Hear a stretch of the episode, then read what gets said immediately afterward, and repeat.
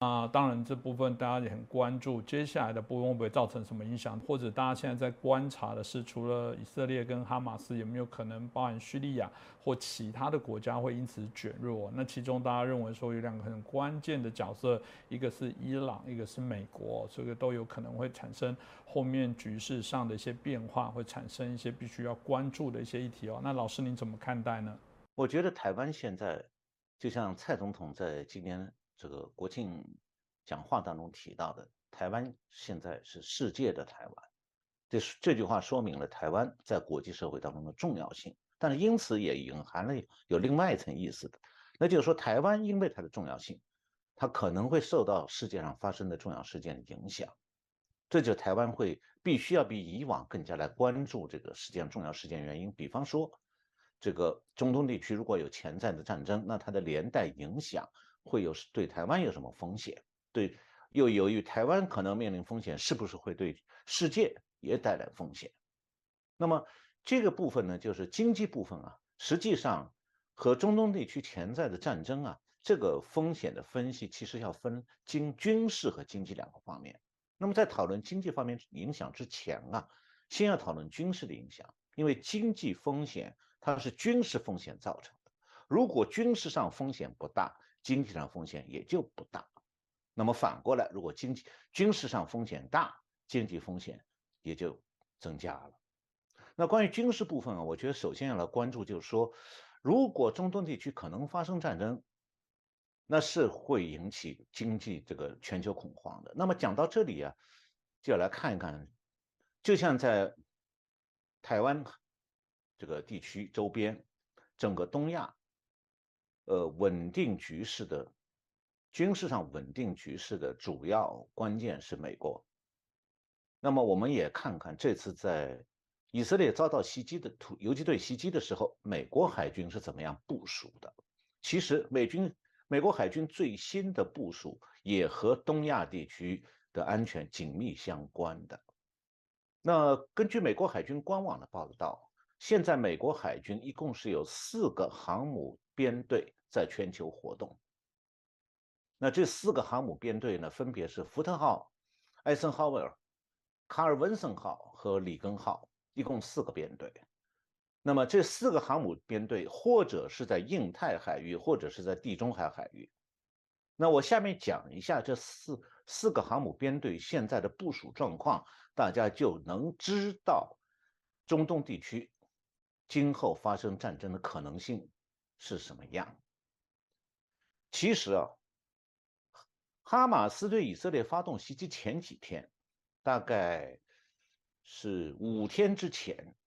十月七号之前，五月十月二号的时候，这个美国呢，海军最新的那个最先进那个核动力航空母舰福特号，它的这个打航母打击群啊，就已经在地中海的意大利的西南海域在那一带活动。那么，好像看起来就是美国的这个福特号航母编队已经提前到位了。为什么会这样？所以我判断啊，美军可能事先就担心哈马斯有即将有异动的这种迹象。那么，其实这些资讯有美军自己搜集到的，也有以色列提供的，但是以色列政府自己忽视了这种攻击即将到来的可能性。那么，所以我前面讲，就有点像珍珠港袭击之前，美国政府是忽视了来自多个来源的关于日日本要袭击珍珠港那个资讯一样。那么，哈马斯发动对以色列攻击之后呢，福特号航母编队就迅速的从在地中海上向东运动，因为它本来就已经在地中海，在意大利的西南边，它只要往东走一百多公里就。运行的话，实际上是两个小时。就航母用这个巡航速度，一般是三十节左右，它就可以两个小时就可以到了这个意大利和希腊之间的海域。那么，实际上福特号航母编队就是这样，到了意大利、希腊之间的海域以后，离这个地中海东海岸的这个以色列就很近了，所以他就已经就位了。我下面再讲这个这个福特号航母打击群在那里要做什么。那么与此同时，美国还为了增强在当地的这个威慑力量，又从美国东海岸派出了艾森豪威尔号航母打击群这个编队，这个赶往地中海海域去增强福特号那个航母编打击群的部署，也就两个航母打击群很快会在地中海上汇合，占据一个支援以色列的一个战略位置。那台湾很多观众朋友们可能有点担心，说：“哎呦，那这样一来的话，美国的航母都调到地中海去了，是不是台湾这边中共也有机会来捣乱了？”其实没有机会的。为什么？美国海军的部署包含有预防东海、东亚地区、台湾海峡周边发生问题的可能性，因为就在刚才提到的。这个以色列遭到打击的同时，艾森豪威尔编队已经从美国东海岸出发，去去以色列附近的地中海海域，到那里部署。那么同时，美国另外一支航母打击群叫卡尔文森号航母带领的一个打击群，是从美国加州出发，横穿太平洋前往中亚海域。现在它在太平洋上的位置可能已经快要接近珍珠港了。它可能不进入珍珠港，就直接的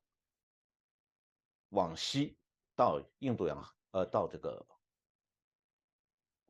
就是就是台湾附近的海域。那么，当然，它也可能，如果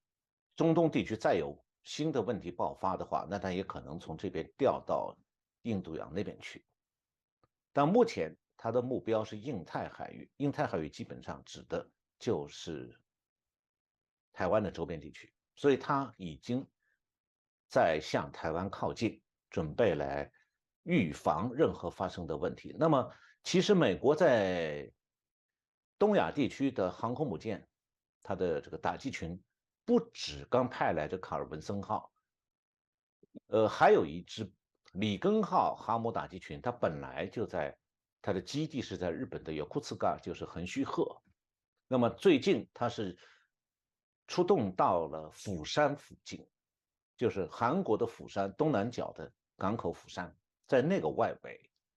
为什么呢？他是在警告北韩不要轻举妄动。当然了，美国出动了两支航母舰队，打两个航母打击群，到了这个地中海的靠近东部的地方去警戒。是对一种对以色列的战略上的支援，但是他美国海军并没有对哈马斯出手，因为啊，杀鸡是不用牛刀的，那游击队不值得美国海军用航母来对付。那么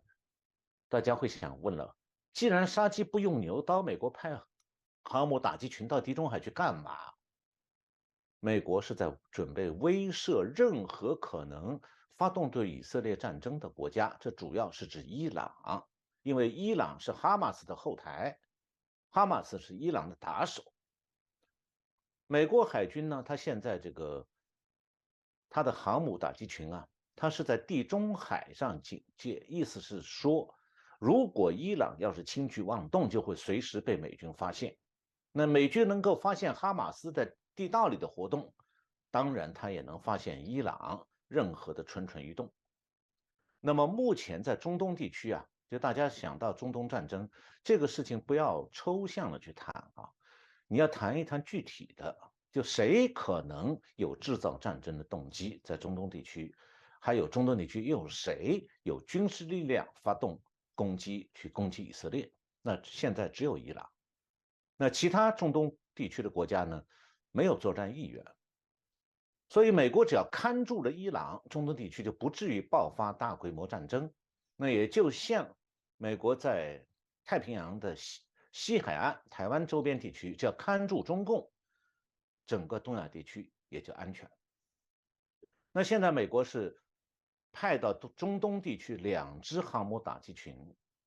但是他没有直接把航母打击群派到伊朗当面，因为伊朗是在这个地中海的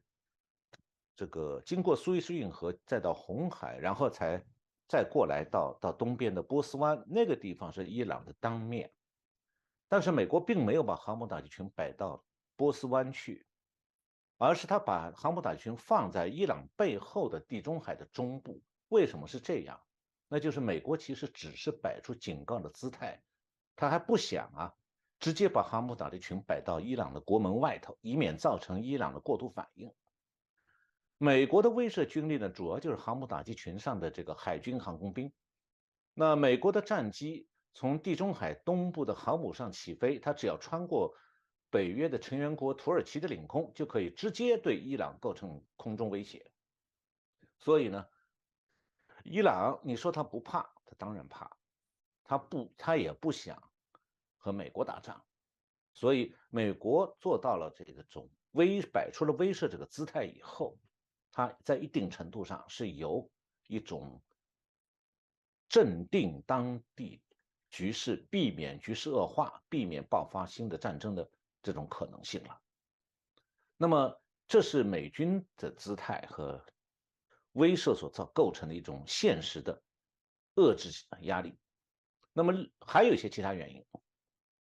为什么中东地区现在不见得会爆发新的中东战争？那中东地区历史上一共发生过五次中东国家之间的战争，那么现在为什么不不见得就会再爆发呢？有一个很大的因素就是说，中东地区里啊。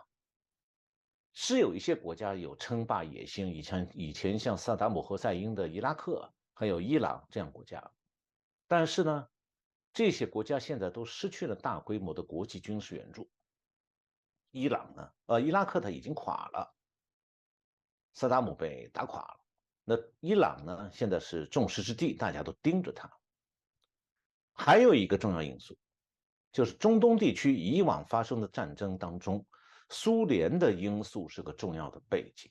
就是以前叙利亚、埃及、伊拉克都是曾经依靠苏联提供空军还有陆军装备，他们有了这些苏式装备以后呢，是和以色列打过仗的。五次中东战争当中，历史上一共有五次：一九六七年和一九七三年的第三次中东战争和第四次中东战争，都是有苏联在支援阿拉伯国家他们的军事力量。但是呢，苏联早就消失了，俄罗斯现在的影国际影响力的大大的下降，所以那些个用当年用苏联装备的中东国家，他们的军事装备已经严重老化了，他们现在也没有钱去全面更新装备，所以现很多这个中东国家现在其实是成了没有牙的老虎，像叙利亚就是这样。所以，只要美军继续保持在中东地区的这个威慑力度啊，伊朗它未必会贸然挑起战争。虽然呢，这伊朗的走狗哈马斯是遭到以色列打击了，依然会伊朗会很不爽，但是他不见得想要冒着毁灭自己国家的代价去帮助哈马斯。那么，我们把战争。的可能性分析遍以后呢，接下来就来谈一下，假如这个出现一些不稳定的军事上的局势，那么它对经济会有什么影响？对全球经济有什么影响？那么主要的影经济上的影响就是说，这个如果中东地区局势不稳定，就会对产油国的石油出口的运输安全这个产生这个担忧。那么，其中主要可能对这个石油输出国，这整个的阿拉伯中东地区的出口石油的国家，主要是在这个波斯湾附近的，所以他们可能威胁这些国家石油出口运输安全的，主要是伊朗。所以，只要伊朗不要大规模捣乱，中东的石油运输还是安全的。那么讲到这里啊，台湾的石油进口主要是来自中东地区的。所以，台湾关心中东局势是理所当然的。那中东地区只要不爆发大规模战争，是台湾的石油进口通路就不至于受到影响。那么，这个也是美国为什么要派航母编队去中东地区稳定局势的原因。那么，我现在讲到这里边，已经把这个中东地区军事上可能可不可能发生战争，以及这个如果军事不军事形势不稳定，那么会影响到经济的什么部分？我们都讲了，主要就是影响石油进口通路。那么我们再把它放到一个更大的范围，就是中东地区今后它作为一个主要的石油产地，对世界上。各国今后会变得越来越重要呢，还是变得那个没有以前那么重要？这个问题呢，就是去宏观的去看，在整个地球上来看中东地区的作用和重要性，也可以帮助我们了解一下中东地区今后它如果发发生区局部的区域的这个内部的冲突啊，对全球有多大影响？那么这在讲到这个部分的话，就是需要去了解一点，就是说全球啊对中东石油的依赖啊，现在我把它叫做在发生区域型的分化。那么所谓的区域型分化呢，就是说能源大国，呃，能源的进口大国，就对中东石油的依赖的程度在发生变化。那最主要的就是美国对中东石油的需求大大减少。那过去中共一直在宣传说，哈，美国是因为依赖中东地区的石油，所以一直在干预中东国家的内政。其实这个说法早就被打脸了。为什么？美国早就不是大量进口石油的国家了。现在美国是世界上最大的产油国，产油的规模比中东地区还大。所以，这个中东石油产出国，他们过去啊垄断石油出口的这个局面。就是 OPEC 的那个功能，就分配石油、控制价格、影响全球石油运这个市场的价格的这个石油输出国组织的这种过去的那种垄断功能，现在早就被美国打破。因此，中东国家对美国是很不爽的。那除了美国不但不再依赖中东的石油，它反而还多出口不少石油，所以。中东这个世界上最大的一个对原来过几十年前依赖中东地区石油的这个美国，现在实际上已经不再依赖。那么另一方面，中国也改变了它对中东地区石油的过度依赖。中国正在实行石油来源多样化的这种战略，主要就是多进口俄罗斯的原油。那以前我在节目里讲过哈，中国的油田实际上正在石油油田。开采石油的油田正在迅速的枯竭，基本上中国是早就要依靠进口石油了。但最近几年，中国不断的增加从俄罗斯进口的石油，这是一种备战的战略。就是中共他意识到说，他对中东石油的过度依赖和他对外扩张的国际战略是发生冲突的。就是你要想对外扩张，你就不能够依赖中东的石油太多。因为一旦中共在东亚地区制造紧张局势，那么他从中东地区运的石油就必须通过马六甲海峡运输啊。这海上通路一旦中共在台海地区制造紧张，那么马六甲海峡也可能被切断，那就要了中共的命。假如他没有替代的能源的来源，还完全靠中东石油，那他就没办法承受。所以。中共已经知道这一点，所以他现在更多的是转过来依靠俄罗斯提供石油。那么这样的话呢，这个美国和中国这两个最大的对中东石油的这个原来的进口国，它的需求减少了，结果呢，就是中东国家的财石油出口出口国的财富来源啊，也因此让这像沙地阿拉伯这些国家和美国这个盟友的。蒙古的关系开始发生变化，呃，中东地区呢，现在这个地缘政治正在悄悄悄的重组，那这个也是这次哈马斯攻击以色列背后的原因之一。